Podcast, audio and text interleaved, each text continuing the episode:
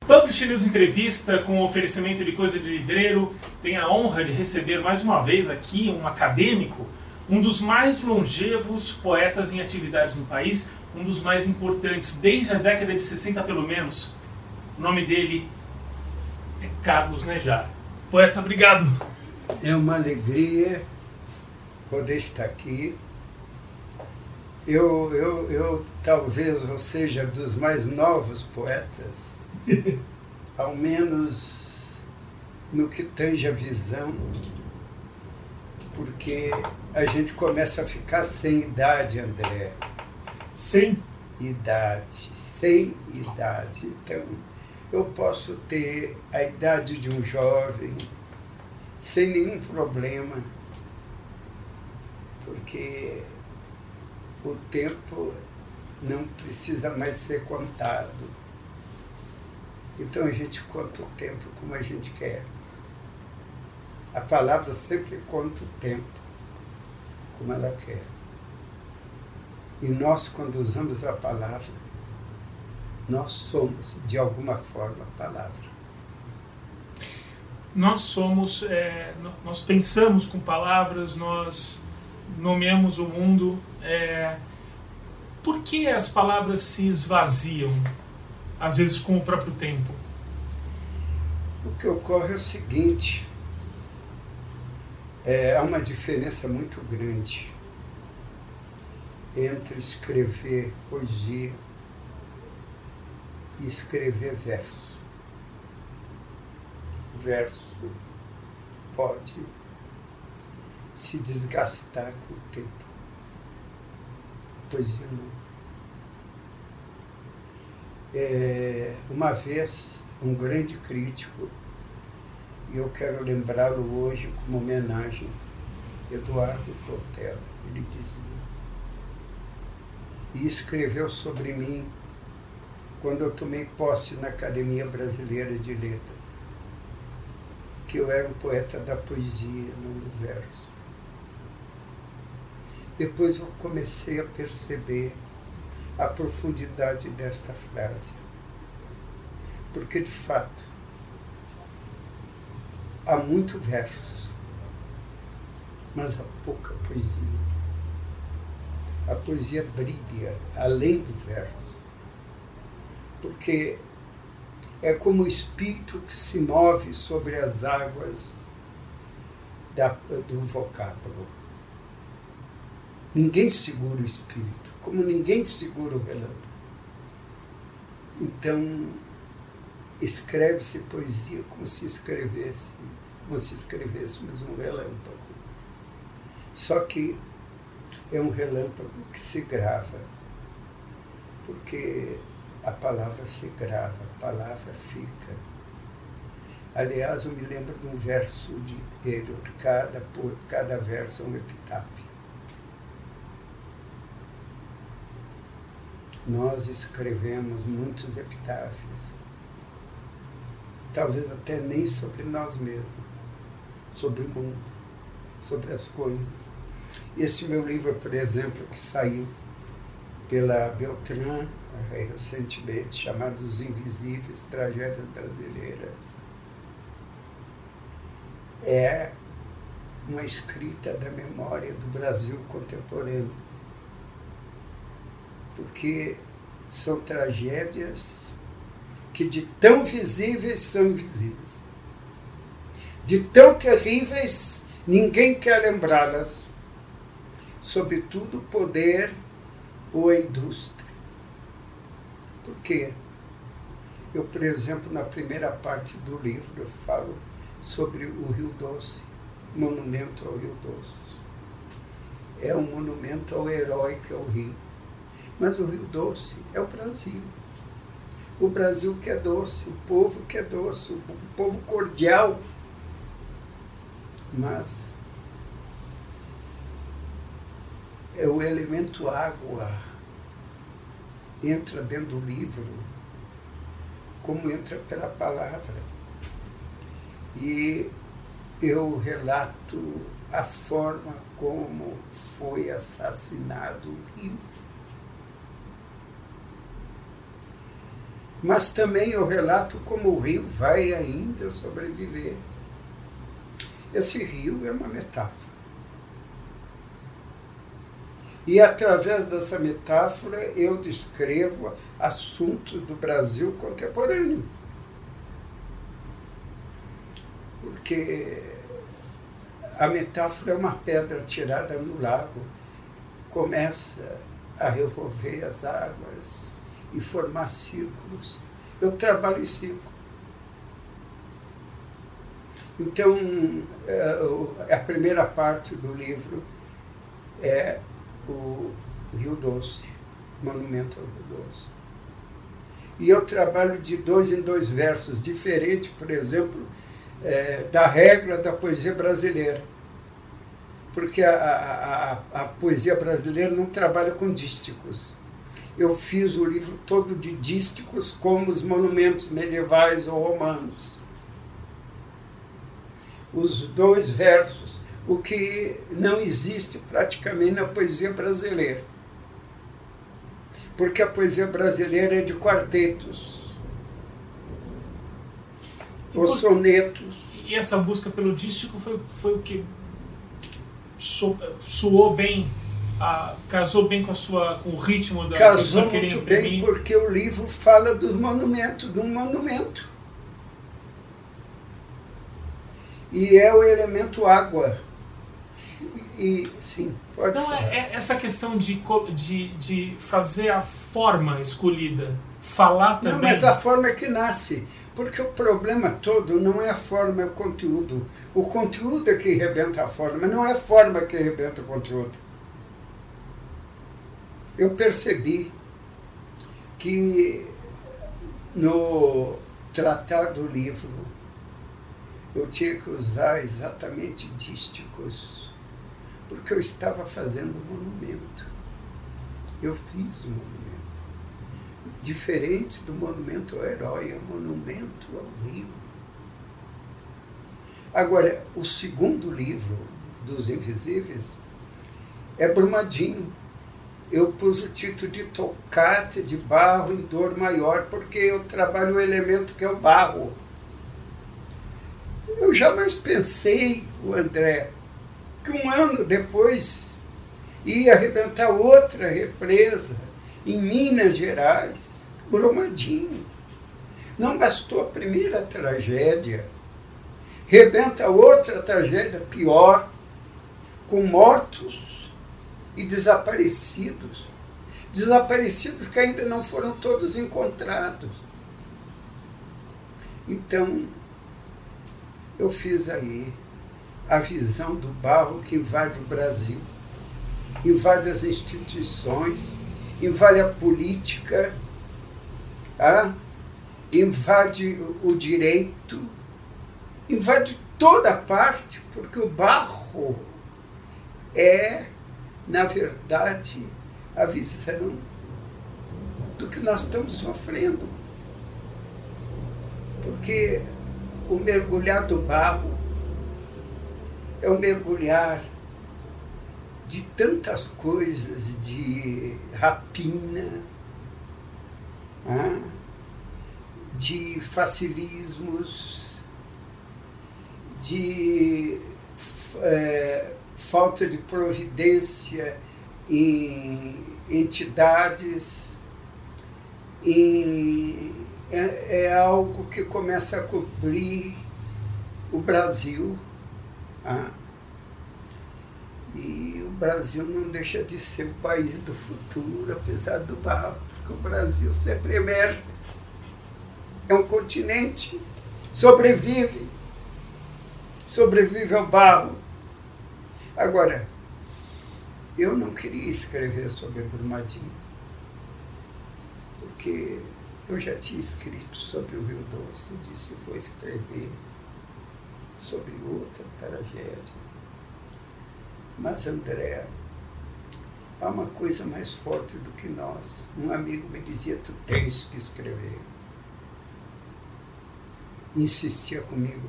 É até o Luciano Saldanha, que é um grande amigo meu, e que é o marido da Maria Beltrão, da Globo.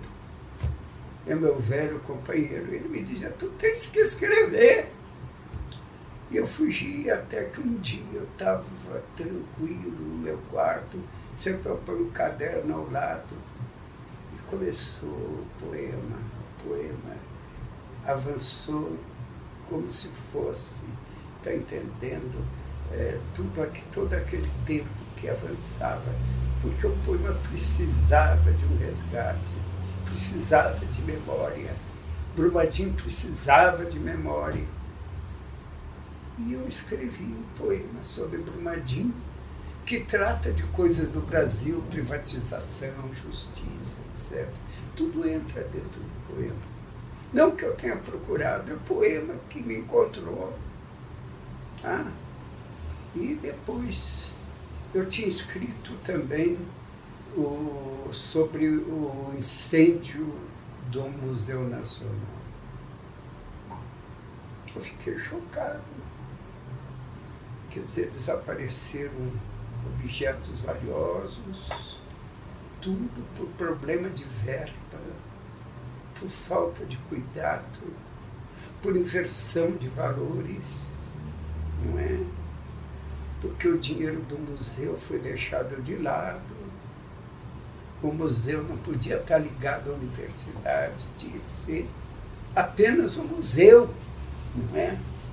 Então, essa mistura de coisas, mistura de interesses, que é uma coisa muito do Brasil, dessa burocracia, entende? É, que é o grande animal da coisa pública, não é? Bom, então, é, aquele incêndio fez com que eu desenvolvesse um elemento chamado fogo.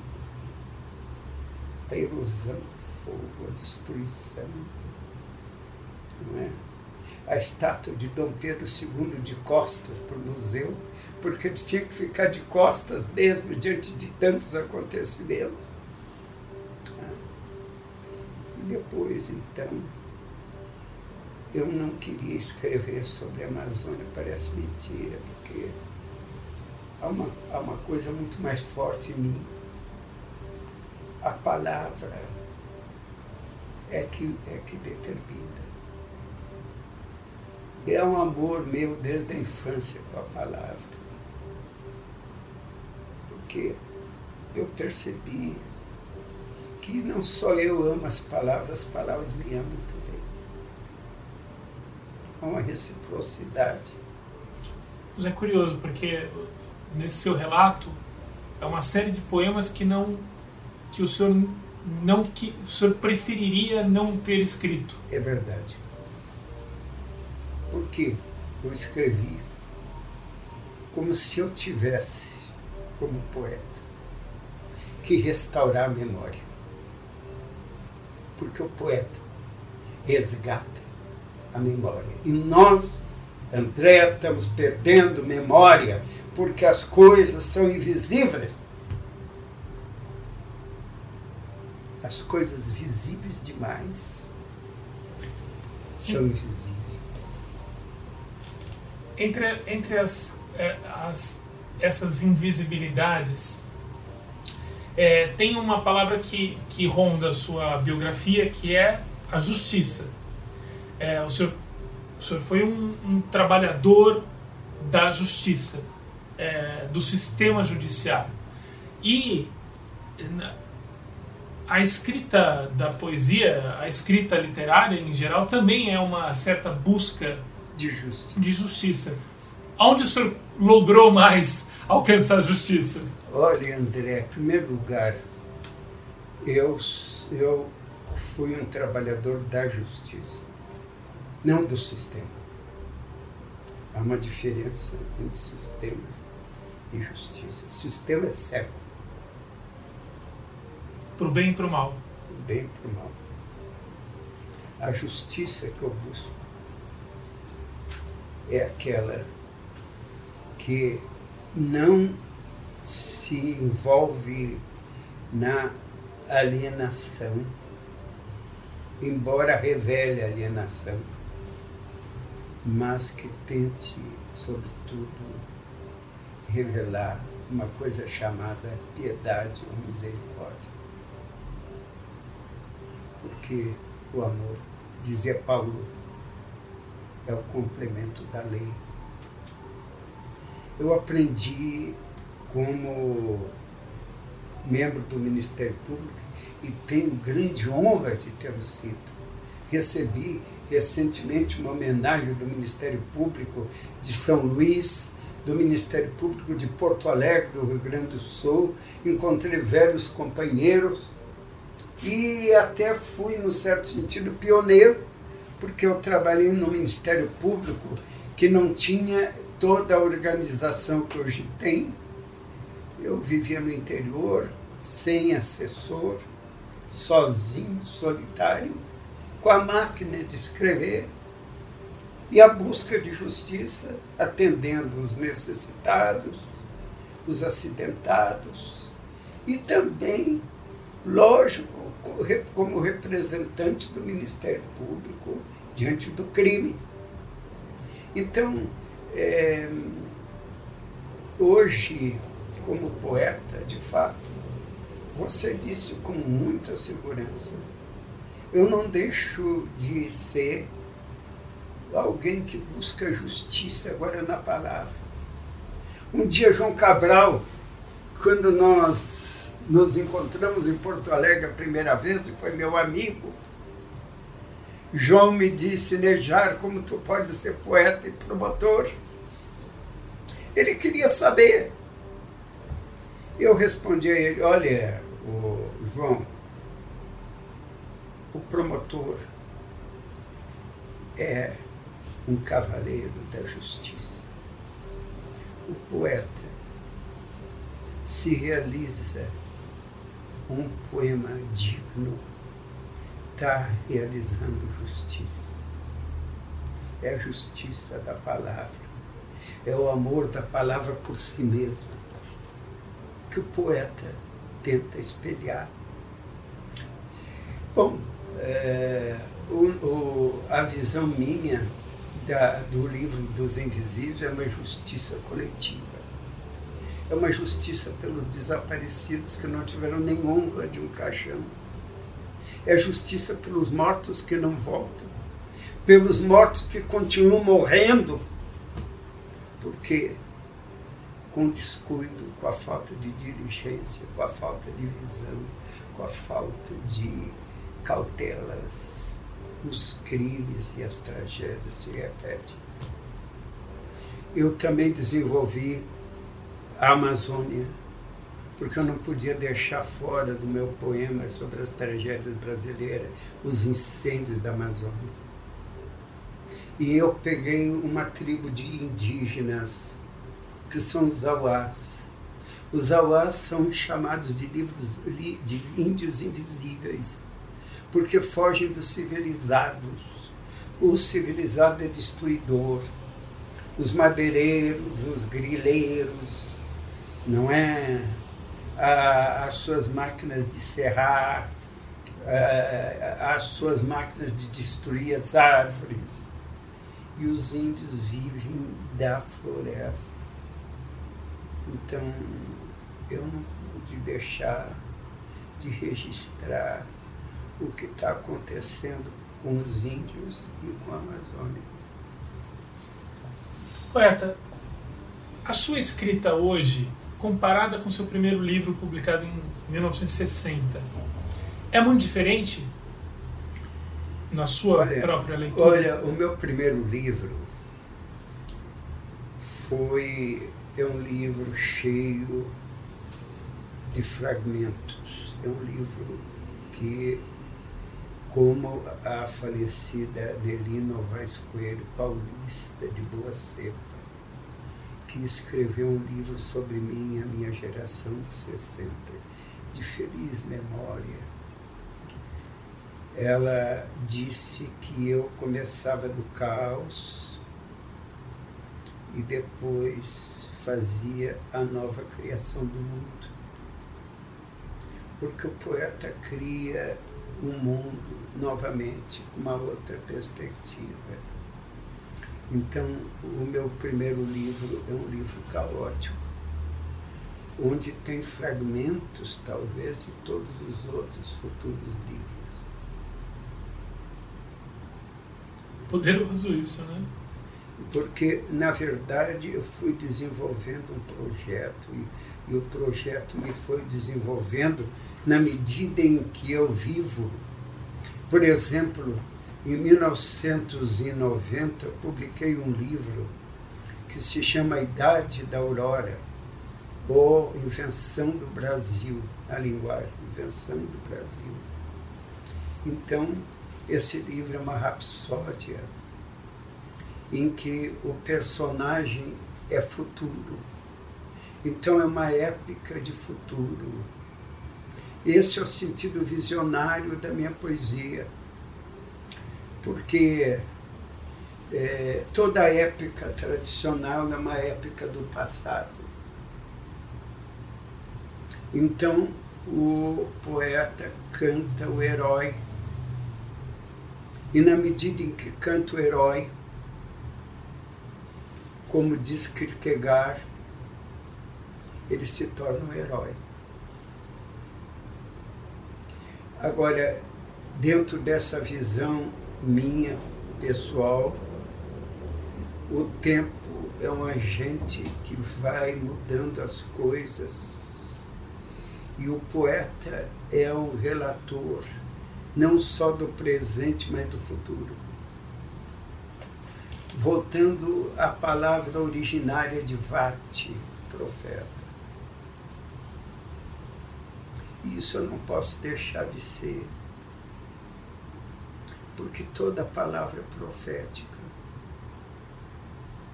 Eu nunca esqueço, por exemplo, e eu escrevi um romance, e só escrevi romance a partir dos 40 anos, porque eu sabia decor todos os meus poemas.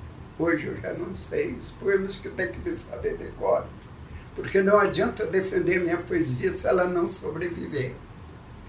E aí, o que, que acontece? O que, que aconteceu? Eu, eu comecei a ter uma memória do esquecimento. E criei romances, vários romances. Eu, com um poema, eu criava o sonho, eu criei o sonho. Com um romance, eu criei o pesadelo contemporâneo. E e acontece que eu escrevi um livro chamado Rio Pampa, ou Moinho das Tribulações.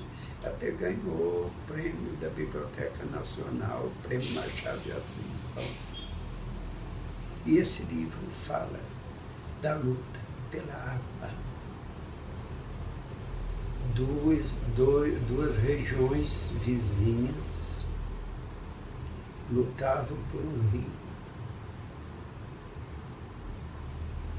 Nada mais contemporâneo. Né? E é impressionante, me disse Classon, que foi um grande tradutor, e meu tradutor foi o tradutor de Guimarães Rosa, me traduziu, ele me dizia como é que um escritor brasileiro pensou nisso quando a Europa não está pensando nisso. E ele me disse uma coisa profética: a guerra do futuro não será pelo ouro, mas será pela água. Eu estou vendo hoje a situação da água no Rio de Janeiro. Eu estou vendo como a água é preciosa, nos dois sentidos. No sentido de água, coisa viva. No sentido de água, no espírito. O rio de águas vivas. No sentido material e no sentido espiritual. Nós precisamos beber da água viva então, eu estou me lembrando disso só para verificar como, na verdade, um, o Criador não deixa nunca de ser um visionário. Porque muitas vezes nós nem percebemos o que está acontecendo, porque já aconteceu. Nós apenas estamos dentro das coisas. E as coisas acontecem E nós refletimos as coisas que acontecem. Ou as coisas que vão acontecer porque já aconteceram. Porque, na verdade, o futuro não deixa de ser uma visão do presente. No, no sentido de consequência do que. E de consequência. Tudo tem consequência. Nada é sozinho. Não há acaso no espírito. O acaso é invenção humana. As coisas, às vezes, nós não percebemos o sentido, André, imediatamente. Mas depois o sentido nos vem. Mas o, o, sentido mesmo não é uma invenção humana? O sentido das coisas do mundo? Não, o sentido é uma percepção humana. É uma percepção. O universo está aí.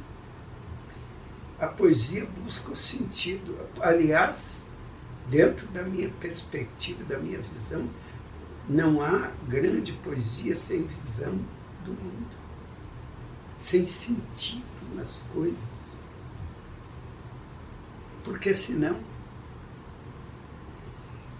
a poesia tenta ver por que, que estamos no mundo, por que, onde nós vamos.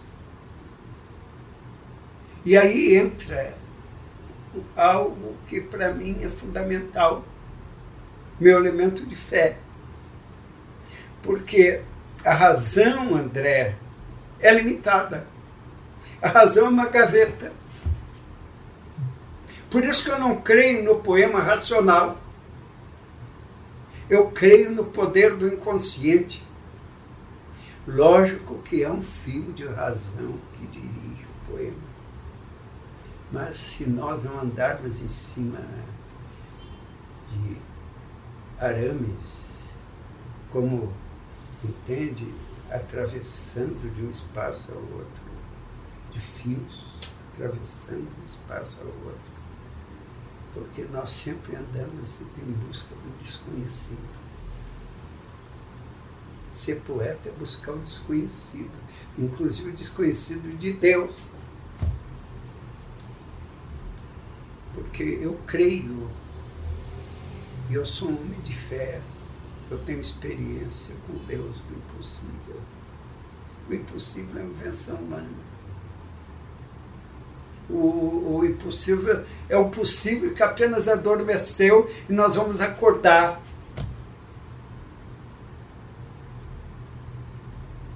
E se eu não cresce nisso, talvez eu não fosse poeta. Eu vou ser um pouco indiscreto, o senhor me. me, me Pode, bate... não será. Que, que experiência ah, eu tenho experiência. A que o senhor se refere? Eu tenho experiência profunda com Deus vivo. Mudou a minha vida. Eu tenho experiência da palavra. Eu não vou entrar dentro desses meandros agora. Nós podemos até falar depois pessoalmente. não é? Mas, mas eu creio que a palavra muda as coisas. Eu creio que é um Deus que rege o universo. E para mim é o meu maior amigo. Há um texto que a Bíblia diz, e é muito bonito, que eu me toca muito. Louva, ó habitante de Sião, porque grande em ti é o Santo de Israel. Então, essa perspectiva mudou a minha vida. Há, um, há, um, há uma parte da minha poesia que é uma poesia épica da, da transformação humana, da transformação da história mas há uma outra parte depois de uma conversão que eu tive. E isso eu não tenho falado muito, hoje eu estou falando, que é a presença do invisível, do espiritual. Porque isso eu nem falo tanto no teológico, ainda que estejam me estudando. Há teólogos que têm livros a meu respeito, estão me estudando, que descobriram em mim essa raiz de Deus. Mas eu não defendo teologia, eu defendo a experiência na palavra, que é outra coisa, mas, de qualquer maneira, há descobertas. É, há, por exemplo, um grande teólogo, chama Kenner, autor de vários livros, que está organizando um livro de teólogos a respeito da minha criação. Em que época da sua, da sua trajetória que isso se dá? Ah, ah foi há 30 anos já. Há 30 anos. Eu, eu, eu não acredito em religião, eu acredito na presença da obra de Deus, do Espírito de Deus na vida de cada um. Aquele mesmo Espírito que pairava sobre a face das águas, a face do abismo. É o Espírito da criação. Entendendo? Nisso eu creio, André. E, e acho que o poeta é um instrumento de alguma coisa maior. Porque se eu conseguir, através da palavra, tocar uma vida, se eu conseguir chegar até ela e ajudar a viver, a poesia ajuda a viver, dá um sentido das coisas.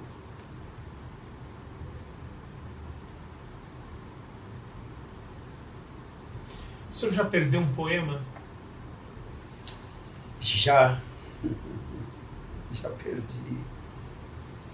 Já perdi. dá, uma, dá uma sensação ruim ou é natural? Não, já perdi, é ruim. Eu já perdi não só um poema, mas um livro de contos num computador. Eu escrevi um livro de contos uma vez e o computador sumiu com o livro de contos, eu nunca mais tive. Mas eu tô, quando eu escrevi a respeito do incêndio do Museu Nacional, do martírio do Museu Nacional, a primeira versão deste texto sumiu. Mas eu disse comigo, eu não vou aceitar eu vou superar isso e vou fazer um texto superior ainda. E foi o que eu fiz. Eu não vou deixar que uma máquina me destrua ou entre dentro do meu sonho. Eu agora, em regra, eu sempre escrevo à mão. Porque porque eu a mão, eu sinto as palavras. Eu estou até com um poema aqui, que eu escrevi durante um voo no avião, só para mostrar assim no sentido geral. Porque é um poema inédito, só mostrar como, te, como eu escrevo um texto. Tá? Ninguém vai entender nada, só eu entendo. Eu estava escrevendo na trepidação do avião e se chama Pavio do Amanhecer. Então, esse, esse é a, essa é a forma com que eu escrevo os poemas, depois eu passo para o computador. Então, por exemplo, aqui, estou olhando de longe aqui, o senhor está desenvolvendo o seu pensamento, as palavras estão vindo, o senhor vai riscando uma coisa ou outra tal. Isso, isso desse papel, quando vai passar para o computador, o senhor troca muita palavra, estrutura de forma diferente? Não, Como é não. que é esse trabalho? Eu, em regra, eu troco alguma coisa. Porque a palavra, André, é, ela se completa em outra. Tem um crítico chamado Oscar Gama Filho, que eu considero um crítico é, avançado, excelente, é, de, do Espírito Santo. e ele é um estudioso da minha obra. Ele percebeu que as minhas imagens são eidéticas. Quer dizer, são como ondas do mar que vão se sucedendo e depois formam o mar. O poema tende a ser ele inteiro como uma metáfora. Como uma só... metáfora. Não, é, ele é inteiro como metáfora. As metáforas vão vindo e formam o mar. Como ondas que forjam o mar. E isso já foi previsto em 1967 por uma figura que eu quero lembrar com muita saudade, que é Eurílio Canabrava, pensador da geração de Drummond, que era meu amigo, e escreveu sem me conhecer pessoalmente sobre o Campeador e o Vento, que saiu em 1966, uma epopeia do Rio Grande do Sul. E ele descobriu que eu tinha uma, uma nova técnica do ritmo. E ele desenvolveu isso depois, mais tarde, o Oscar percebeu que as imagens eram idênticas, que as imagens se completavam, que é uma coisa diferente. Isso existe no meu romance, como existe na minha poesia, e não é uma coisa que existe normalmente na literatura. É uma invenção minha. Talvez a gente não inventa nada, André. As coisas que se inventam em nós talvez tenha faltado o senhor fazer um manifesto sobre essa invenção.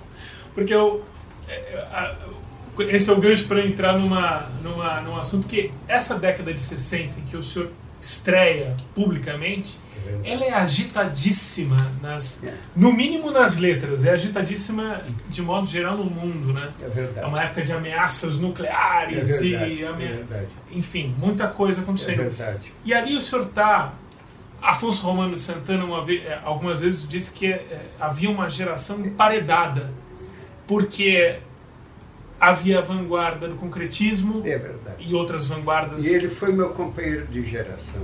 E, e companheiro seu de geração. Então ele tem esse, é. esse modo de ver. Eu, é. quero, eu quero pegar o, o seu modo, porque tem é, a poesia engajada, que era do, representada no violão de rua e tudo mais escolas, né, grupos se formando. O senhor não, não tem é, um histórico assim de, de, de, fazer parte de um grupo exatamente. É, aliás, isso, tu, isso foi bom, foi ruim? Tá Como é que. André é uma coisa O senhor se sentiu emparedado em algum momento? Olha, eu, eu não me sinto, nunca me senti emparedado. Porque eu de fato surgi numa geração que Neri Novaes chamou de geração de 60. Escreveu um livro a respeito. Ela descobriu, e ela até me colocou como parâmetro. Sim. O que me foi um privilégio. E, que, e, e já em 71 isso, esse eu livro é de 71. Eu, eu, eu, em 60 foi exatamente foi isso. Ou seja, era recente é a sua trajetória. Foi, foi a trajetória ela, ela estudou o livro meu de Silbion, que saiu em 63, então ela publicou isso em 64, 65. Saiu por uma grande editora aqui de São Paulo. E de repente ela colocou isso, era pioneira, ela colocou isso à luz de uma geração que tinha um projeto épico isto é, Drummond viu a pedra no meio do caminho. E a genialidade de Drummond foi essa. Muitos passaram, mas não viram a pedra, que havia o problema, que havia máquina do mundo. Tá? A minha geração, sobretudo a minha, eu posso dizer da minha poesia, ela tenta tirar a pedra do meio do caminho, levanta a pedra. Levanta a pedra de um lado social. Eu publiquei O Poço do Calabouço no tempo da, da ditadura. Eu publiquei um livro chamado Canga, o Gesualdo Monte, O Homem, Exatamente, esmagado. O Peão Distância, que é um livro que determina até como um livro do gaúcho. Tá? É, colocaram já o Canga, mantidas as distâncias, do lado de Rosa do Povo e Morte Vida Severina, como três movimentos do Brasil. Tá? Agora, depois eu fui desenvolvendo a Idade Aurora, aí começa já uma visão também espiritual. Porque, na verdade, o personagem Brasílio é o inventor, é o, é o, é o criador do Brasil, mas é, tem a visão espiritual de Deus Pai.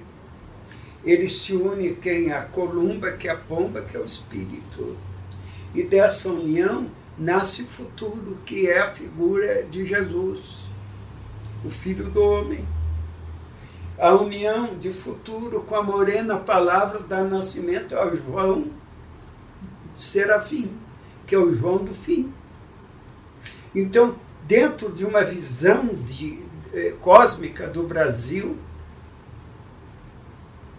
há uma visão da obra do Espírito. O leitor tem que descobrir. Eu não vou explicar para o leitor, porque poesia que se explica não é poesia. A poesia tem que navegar. E o leitor navega junto. Eu acho uma coisa muito estranha.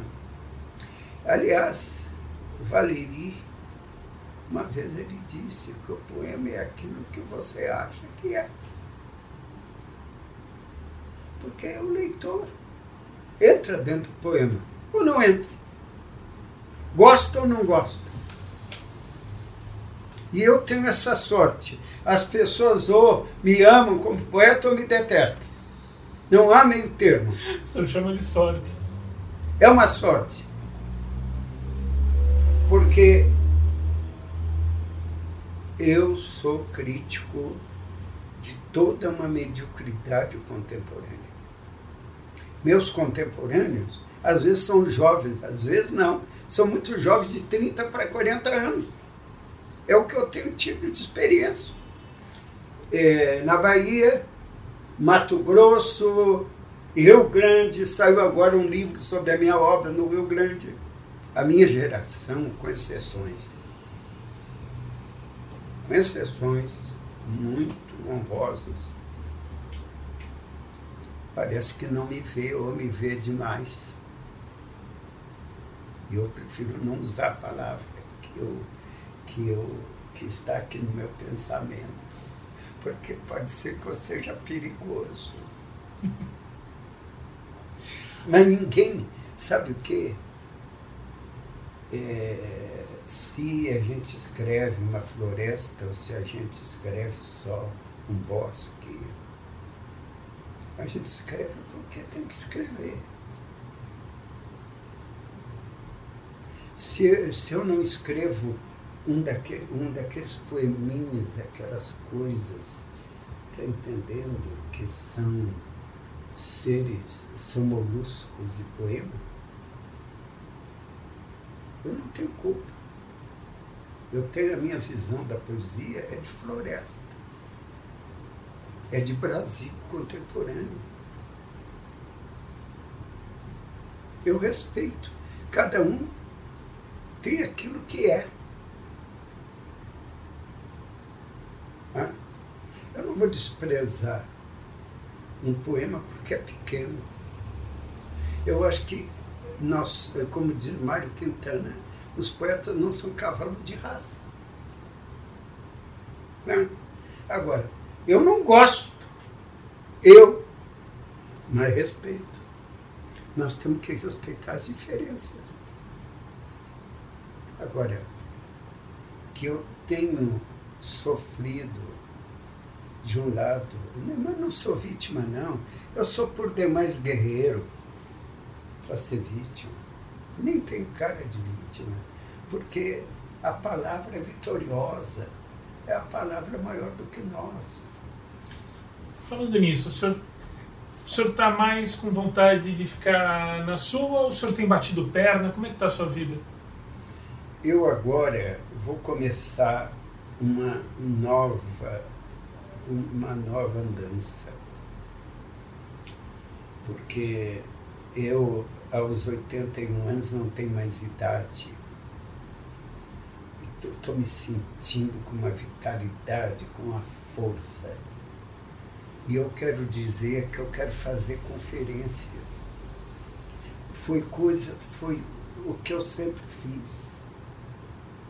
Eu quero andar pelo Brasil para falar sobre a criação, para poder recitar poemas, como eu recitei poemas junto com meu filho pelo Brasil. Eu cada vez mais sinto que a poesia se abre quando é dita. Que o poema se fecha na página branca. E eu surgi numa geração, de fato, com concretismo de um lado, com poesia engajada de outro. E, entretanto,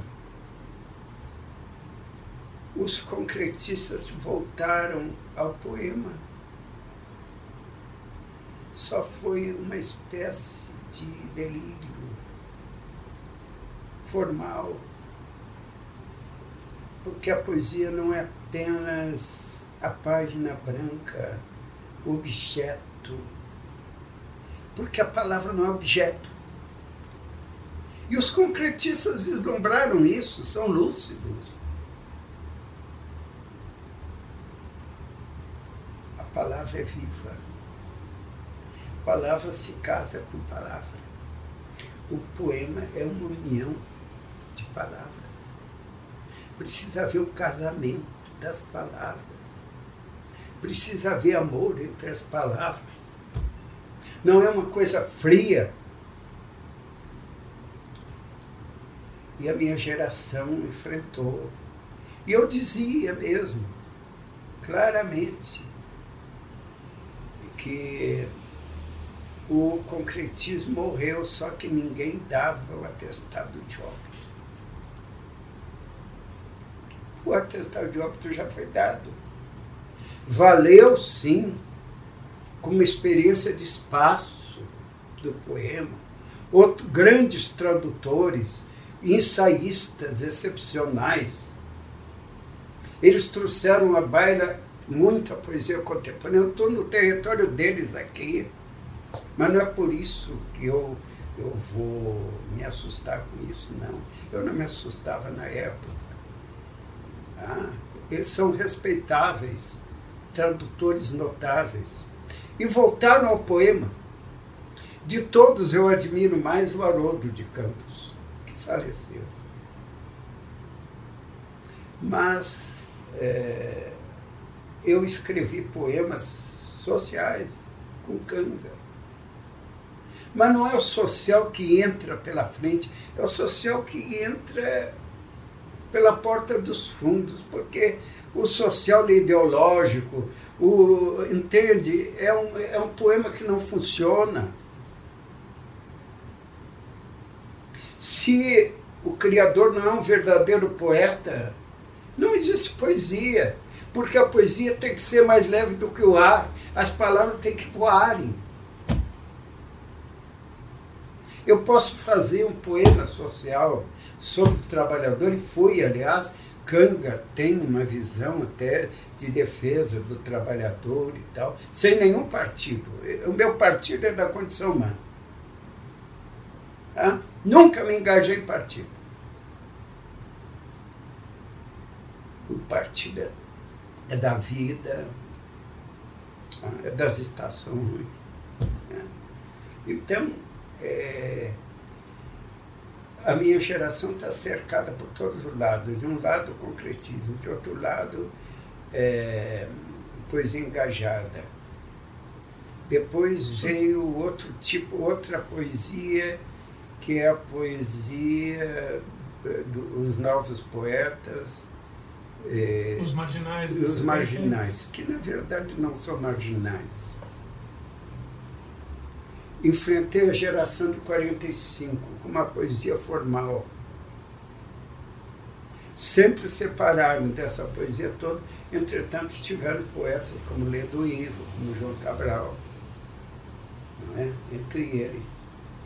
Mas eu não estou ligado a esse, esse formalismo, porque, como eu já falei, o conteúdo tem que tocar a forma, não a forma o conteúdo. A revolução é do conteúdo, não é da forma. Poeta, mudando um pouco, né? não é mudando que eu estou tirando as coisas. O senhor falou uma hora da, do livro de contos que sumiu no seu computador. Qual é a sua, assim, a sua relação com esse acelerado avanço da tecnologia ou das tecnologias? Olha, Porque a gente passou por um bom período sem ter grandes mudanças, de repente, pá! Olha, eu, eu sinceramente eu sou crítico. Por que, que eu sou crítico? A tecnologia, e eu disse hoje, é como uma pá, é como um arado funciona como instrumento, não é fim. Para mim, o fim continua sendo a palavra, continua sendo o espírito na palavra. Eu não creio jamais na morte do livro. Porque, mesmo para descrever a morte do livro, eu vou precisar de usar palavras palavra que nos define como humanos? Sim. É. É a nossa humanidade. A nossa estirpe é da palavra. A palavra faz que nós resistamos. A nossa resistência. A palavra não se rende. Agora, é interessante o que tocou eu penso que, certa, que muita tecnologia tem prejudicado mais do que ajudado. Há uma, é, há, digamos, uma, um domínio da imagem sobre a palavra que prejudica a criação e a nossa humanidade comum porque a máquina é mágica. Mas é mágica dentro da mágica, não fora dela. Não é humana. O homem tem que dirigir a máquina, não a máquina dirigir o homem. E o que, que nós percebemos? A juventude presa no celular o dia inteiro presa nos computadores, como se os computadores tivessem a ciência do universo. O conhecimento dos computadores é superficial. Então nós estamos, estamos num mundo de superficialidade midiático. E é um mundo que não tem nenhum calor humano. A máquina não tem calor humano. E nós estamos entrando dentro disso. Cada vez mais. Agora, eu sou daqueles que resistem. Eu uso o computador para digitar meus textos ou para me comunicar. Mas o computador tem substituído hoje até a correspondência. E a correspondência era um momento humano da letra, do coração, da aproximação entre irmãos, entre amigos. Agora é tudo, tudo, tudo, tudo um e-mail o e-mail é uma carta eletrônica ou não tem nada a ver uma coisa com a outra? A carta é, no papel é outra história? Eu acho que o, o e-mail é uma carta, é, uma, é algo, é, um, é uma comunicação eletrônica, não passa disso. A, a carta, o papel, A escrita é outra coisa. O senhor tem guardado consigo é, correspondência com, com autores? Tenho, tenho, tenho. O senhor faz isso com frequência? Com... Eu tenho, tenho correspondência com o Drummond. Clarice foi minha amiga, Clarice Lispector. Eu tenho uma dedicatória mais incrível que Clarice me deu. Que diz assim, paranejar com admiração, que identifico comigo, tão burro quanto eu. O que, que ela quis dizer com isso? Ela dizia o seguinte, nós discutimos a respeito, por exemplo, de Antônio Wise, que era nosso amigo. Ela dizia, Antônio Wise é um gênio, mas eu não entendo nada. E ela dizia assim, aquela terminologia toda dos ismos que invadiu a época, que vinha lá da França e veio ao Brasil. Aliás, o Antônio Ais foi muito generoso comigo nos começos. Ele escreveu um, um estudo imenso sobre mim que quando eu recebi, eu perguntei, será que ele está me atacando, está me elogiando?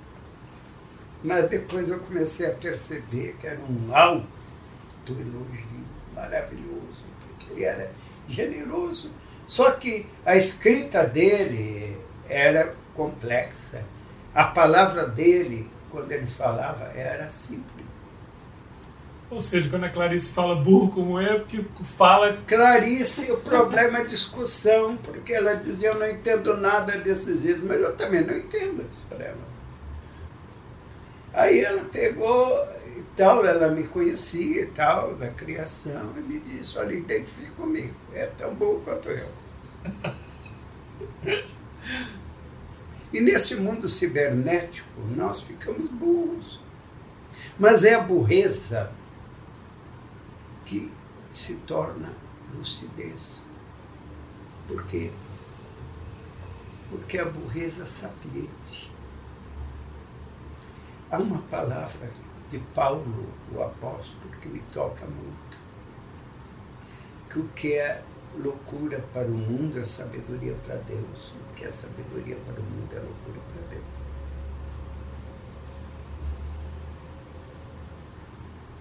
Então, nem toda a sabedoria aqui do mundo é sabedoria.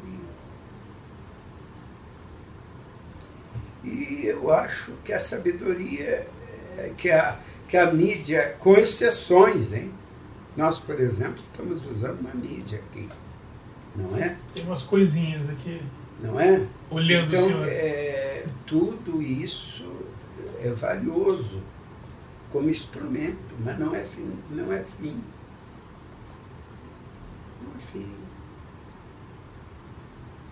E é uma banalização do mal. Há uma banalização, por exemplo, da TV, com exceções. Eu gosto do noticiário muito. Eu gosto de um programa chamado Curta, que é extraordinário. O outro que fala sobre arte, que aparece também na televisão de filmes, de história sobre arte, etc. Eu gosto muito. Quem foi seu. Quem, ou quem é, quem foi seu grande amigo nas letras? Olha, eu tive algumas amizades. Infelizmente, eu estou ficando sobrevivente. Eu estou lembrando aqui o Durmont. Durmont mantinha correspondência comigo, tem carta de Durmont magnífica. Eu o visitava quando via o Rio. Quando eu, Clarice. Eurilo Canabrava, que foi da geração de Drummond, era meu amigo. Um dia ele me visitou, eu, eu era promotor em Caxias do Sul, nós andávamos pela rua, pelas vinhas, os vinhedos e uvas, etc. Ele era um atleta, um homem forte, era, era pugilista, bom, filósofo. Eu conheci um filósofo muito meu amigo também, que foi Ricardo Moderno, da Academia de Filosofia, que me apoiou tantas vezes. Tenho saudade dele. Tenho, tenho Hernani Rachman, em Curitiba, que escreveu um livro sobre mim. Era filósofo. Eu tenho Temístoco Linhares, que também escreveu um livro sobre a minha poesia. Nelly Novaes Coelho. Cassiano Ricardo. É mesmo? Que era meu amigo, me escreveu várias cartas. Então, Érico Veríssimo, Jorge Amado. Ah, as coisas vão indo tempo. Mas eu começo a verificar que eu estou ficando sozinho. Aos 81 anos, o tempo vai passando e eu me sinto, é impressionante isso. Eu trabalho muito, eu continuo escrevendo. Eu estou com romances inéditos. Eu tenho história da literatura que saiu na terceira edição e se esgotou, mais de 1.400 páginas sobre também os contemporâneos. Saiu pela Leia, saiu pela Unisul. E tem o um livro que vai sair pela Life Mato Grosso do Sul por um editor chamado Walter. Walter. É, agora estou esquecendo. Walter Jerônimo. Jerônimo. Life Editora. O Walter é o editor extraordinário. Como é que se pode pensar? Porque eu fui ao Mato Grosso do Sul e assisti a posse da academia de, de artes e letras feminina e fiquei impressionado com a pujança. Como esse Brasil tem territórios que nós não conhecemos. Como o Brasil do interior às vezes é tão mais forte do que muitas vezes o Brasil central. E, e lá eu encontrei esse Walter Jerônimo, que ele vive de edição, o que é um milagre. Nós, autores, não conseguimos viver de edição. O editor é fundamental na sua trajetória? Olha, eu, eu sou muito grato a muitos editores. Eu fui editado pela Nova Fronteira. Eu fui editado pela Record. Eu fui editado agora pela Beltrán, que tem uma mulher que eu vi que é uma mulher extraordinária, que é Sônia Machado. Tá? É, eu, eu, fui, eu fui publicado por outras tantas editoras, não é? Eu até aqui, do Rio Grande do Sul, tem uma editora eh, chamada Lechian, que publicou corajosamente, é, Dieter é o nome do editor, corajosamente Lelé e eu, que é Candeia de uma Fábula a respeito de uma cachorra amada, que é um poema que eu fiz, uma cerimônia da agonia, de uma cachorra que me acompanhou 14 anos que era uma criatura maravilhosa. Publicaram também em Porto Alegre um outro, uma outra editora, Class. Esse editor, que é o Prim, Roberto Prim, que é valente, publicou o meu um livro de sonetos sobre a Urca que eu publiquei, chamado Esconderijo da Nuvem. E esse outro livro, Carlos Neijar, poeta imenso, que saiu agora, de Jablonski, de Eduardo Jablonski, que é um professor universitário. E assim por diante, o que, que eu posso falar? Não é? Eu só posso agradecer aos editores. Mas eu nunca só houve um tempo em que eu consegui comprar um carro com direitos autorais. é mais do que a maioria consegue. que carro foi? Só para deixar foi registrado. caminhonete, é. Eu comprei na época que eu, que eu era editado pela Nova Fronteira.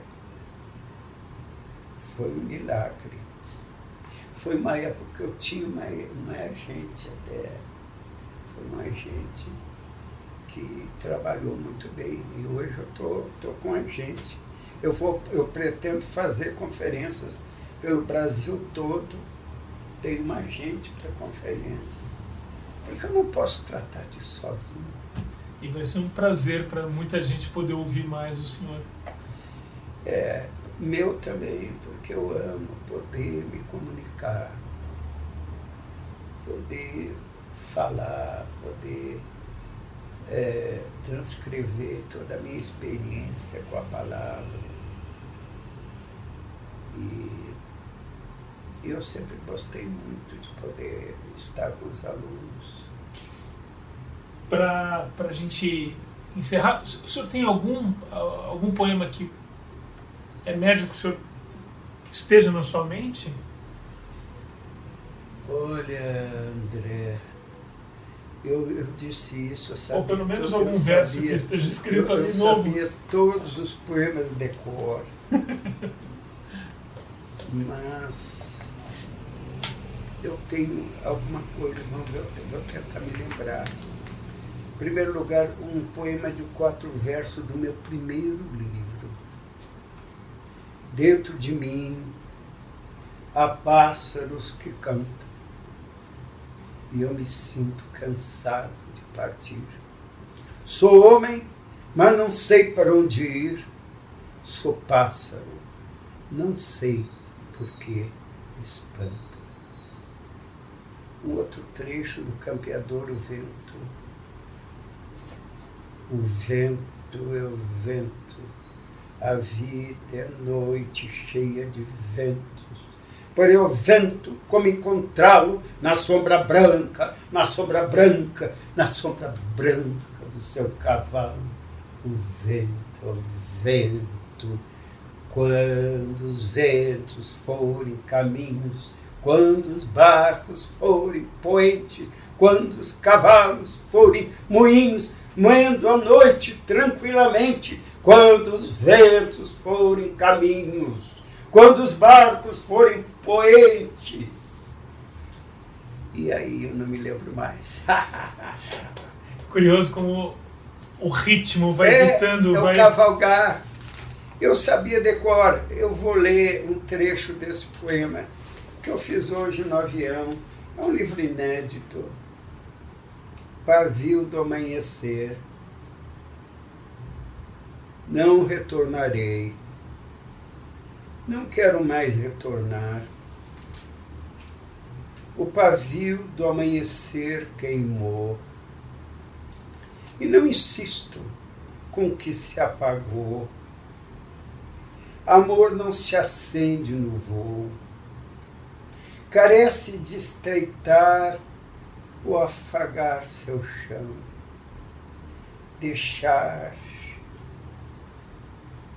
de novo fogo, plantar o grão enterrá-lo sozinho à espera. Não retornarei. Se a chuva se repete, o mais profundo esquece, e pode amor rebrotar na adotiva seiva, e a sede se enxuga na água. Mas o desejo vem na viração com a rumaria árdua da semente. E alma que tens, porque há reféns no teu grito, o que sentes, o que crio na garrafa do instinto se desprende e amor se distrai de estar vendo. Obrigado, poeta. Essa é uma oportunidade raríssima, eu acho, das pessoas poderem ter contato com esse estado bruto do, do poema que brota, fazendo uma aliteração. Mas, Mas ele vai ainda se sujeitar à máquina. O que é uma grande lição é, é de, do, de, composição. É, é. Muito obrigado. Muito eu, obrigado. Eu que agradeço. Eu quero agradecer esse momento feliz aqui, André. E agradecer também a oportunidade de eu estar com todos os que me assistiram. Muito obrigado.